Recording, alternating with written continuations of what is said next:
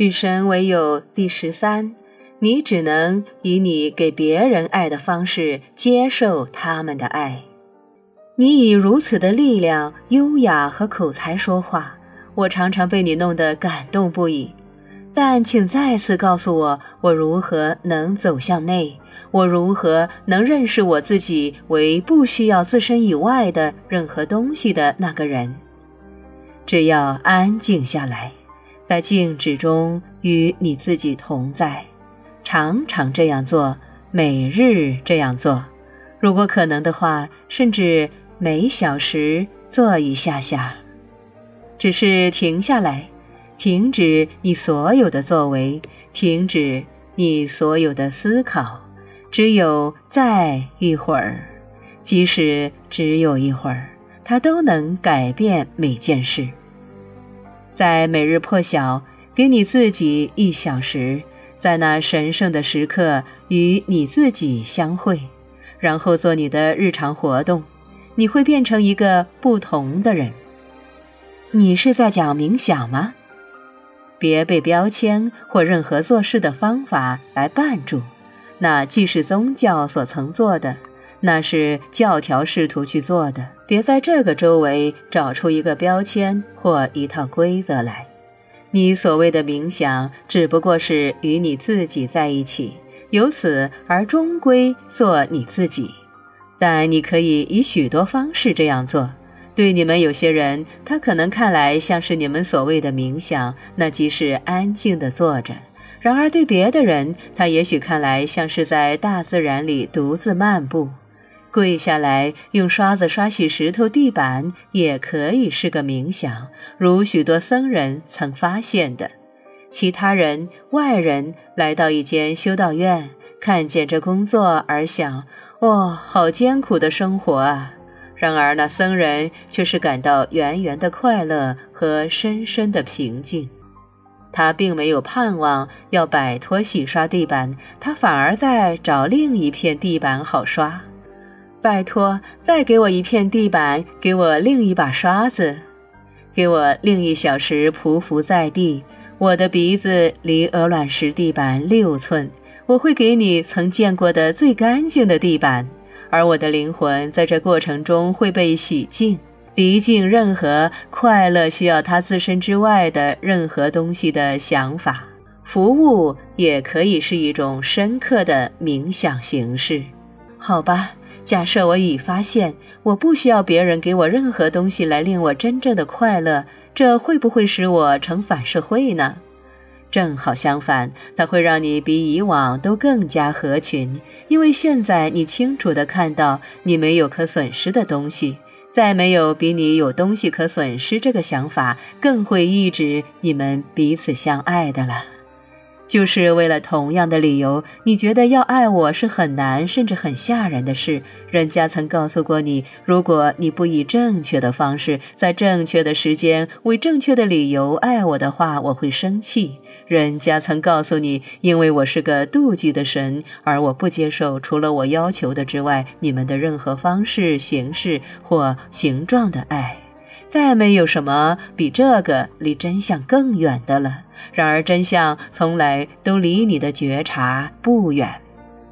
我不需要你的任何东西，因此我不需求、想要或要求你的任何东西。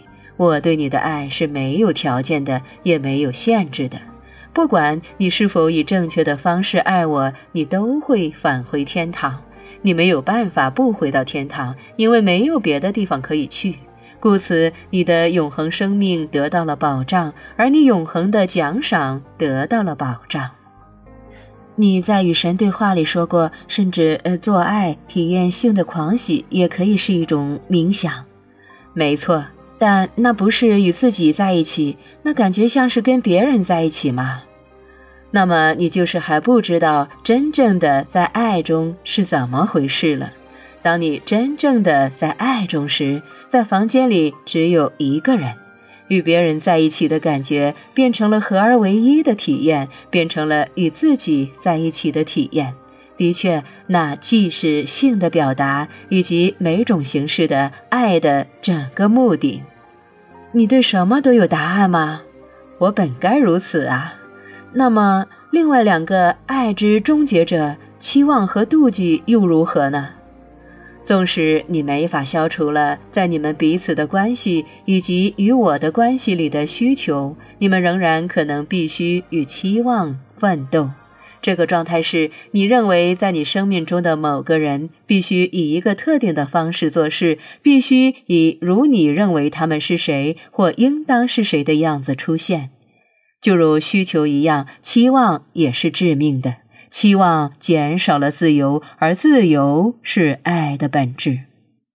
当你爱某个人，你允许他们完全的自由去做他们是谁，因为这是你所能给他们的最大的礼物。而爱永远都是给予最大的礼物，那是我给你们的礼物。然而，当你们无法想象我将它给了你们，因为你们无法想象如此伟大的爱。所以你们认定我必然是给了你们自由去做我要你做的事而已。是的，你们的宗教说我给你们自由去做任何事，去做任何你希望的选择。然而，我再次问你：如果因为你做了一个我不想你做的选择，而我就对你施以无休止的酷刑，并且永远诅咒你，我是让你自由了吗？没有，我是让你有能力。你有能力去做不论什么你喜欢的选择，但你没有自由去选择。如果你关心后果的话，而当然你们全都关心后果，所以这就是你们所构建出来的。如果要我答应你上天堂的奖赏，那我期待的就是你以我的方式行事，而这你们称为神的爱。然后你们将彼此放在同样的期待之下，而你们称这为爱。然而，两者皆非爱，因为除了自由所提供的之外，爱不期待任何事。自由完全不知有期待。当你不要求一个人以你想象你需要他们的样子出现时，那时你便能去掉期待，期待飞出了窗外，然后你爱他们完全如他们本是的样子。然而，只有当你爱你自己完全如你本是的样子时，这才能发生；而只有当你爱我完全如我本是的样子时，那才可能发生。而为了要那样做，你必须认识我如我本是的样子，而非如你想象我是的样子。那就是为什么与神为友的第一步是认识神，第二步是信任你认识的神，第三步是爱你所认识和信任的神。你借由对待如你认识且信任的某人来这样做，你能否无条件的爱神呢？那才是那个大问题。一向以来，你也许以为问题是神能否无条件的爱你。但那个大问题是你能否无条件的爱神，因为你只能以你给我的爱的方式接受我的爱。哦，我的天哪，那真是个巨大的声明！再次的，我邀请你复述一遍，我无法就这么的让那句话溜掉。你只能以你给神的爱的方式接受神的爱。我想，这对人际关系而言也一样是真的。当然了，你只能以你给别人你的爱的方式接受他们的爱，他们能一直以他们的方式爱你，你却只能以你的方式接受他。你无法体验你不容许别人体验的东西，而那将带给我们到达了这答复的最后一项因素——妒忌。出于你们要妒忌的去爱神的决定，你们创造了一位妒忌去施爱的神的迷思。等一下，你是在说我们妒忌你吗？那你以为一位妒忌的神的想法是来自何处呢？你们曾尽你们所能的努力去吸收我的爱，你们曾试图做唯一的拥有者，你们曾宣称对我的所有权，并且凶恶的如此做，你们曾宣告我爱你们，并且只爱你们。你们是选民，你们是在上帝眼下的国家，你们是唯一的真教会，而对你们赠予自己的这个地位，你们非常的妒忌。如果某人宣称神平等的爱所有的人，接受所有的信仰，拥抱每个国家，你们就称之为亵渎。如果神以有别于你们说神爱的任何方式去爱时，你们就说那是亵渎。肖伯纳说过，所有了不起的真理一开始都被视为亵渎。他是对的。这种充满妒忌的爱，并非爱的方式，然而却是你们感受我的爱的方式，因为这是你们爱我的方式，这也是你们爱彼此的方式，而他正在杀害你们。我真的是这个意思。由于你们的妒忌，你们曾经彼此杀害或杀害自己。如果你爱到别人，你告诉他们，他们必须爱你，并且只有你。如果他们爱别人，你就会妒忌了。而这还没完呢，你不只是妒忌别的人，你还妒忌工作、嗜好、孩子以及任何将你所爱的人的焦点从你转开的东西。你们有些人会妒忌一只狗胜过一场高尔夫球。妒忌有许多形式，它有许多面貌，但它们没有一个是美丽的。我知道有一次，在我对一位我深爱的女人有妒忌感的当时，我对她表达了我的感受。而她却非常平静地对我说：“尼尔，这不是你非常吸引人的一部分。”我再也无法忘记那句话。他说的如此简单，不带感情，只是实事求是的。对于刚才我说的没有争辩，并且对于他刚才所说的也没有长篇大论。他只是将那个想法放出到那房间里，但真是惊心动魄。那女人给了你一件伟大的礼物。是的，她是的。不过我仍很难克服妒忌。正当我以为我终于摆脱了他时，却反而来了更多。就像他是在藏匿着，而我甚至不知道他是在那儿。事实上，我发誓他不在那儿。然后轰然一声，他却在那儿了。我想现在我较少惊艳到他了。但如果说我从来不感觉任何妒忌，我便是在撒谎。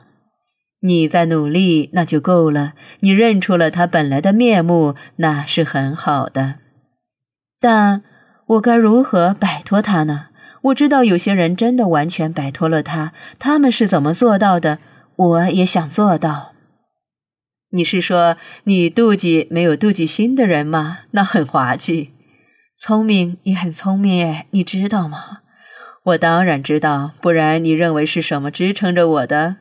好吧，那么答案是什么呢？摆脱掉你以为快乐是依赖任何外在于你自己的东西的想法，你便摆脱了妒忌；摆脱掉你认为爱是关于你得到什么去交换你给出什么的想法，你便会摆脱掉妒忌；摆脱掉你对任何别人的时间或精力或资财或爱的所有权宣告，你便能摆脱掉妒忌。没错，但我怎么能做到呢？为一个新理由去过你的人生，明白人生的这理由的目的与你从他得到什么全然有关。对于人际关系，这也一样是真的。人生的目的是以你对你是谁所曾抱持的下一个最伟大憧憬之最恢宏版本，去重新创造你自己。它是去宣告而变成，表达而实现，体验而认识你真正的自己。这对你人生中的其他人或任何特定的别人，并没有任何要求。那就是为什么你能爱其他人，而对他们无所要求。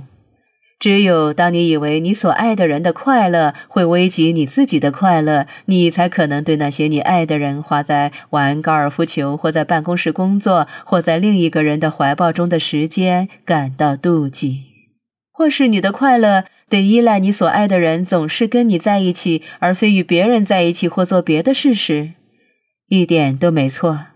但是且慢，你是说，纵使我们爱的人在别人的怀抱中，我们也不该妒忌？你是指不忠是可以的？没有可以或不可以这回事，这些都是你假造出来的尺度。你一边走一边创造他们，并且改变他们。有些人说，这正是今日社会的问题所在，说我们在心灵上和社会上都不负责任，我们时时刻刻都改变我们的价值观以适应我们的目的。你们当然是如此，人生就是这个样子。如果你不这样做，生命无法继续，你根本从来不会有任何进步。你真的永远想抓住你们的老价值观吗？有些人想，他们想将女人们吊在市镇广场，称她们为女巫，如你们才几代之前所曾做的吗？他们想要他们的教会派士兵去圣战，杀人成千上万，为了他们不承认那唯一真实的信仰吗？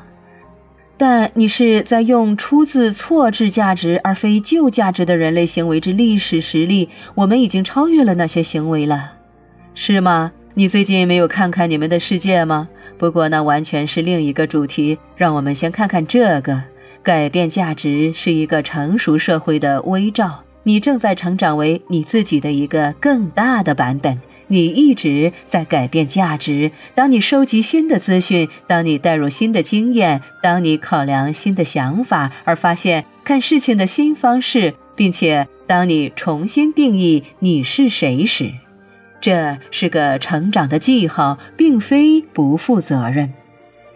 让我把这点弄清楚：我们所爱的人流连在别人的怀抱里，而我们觉得没关系，是个成长的记号。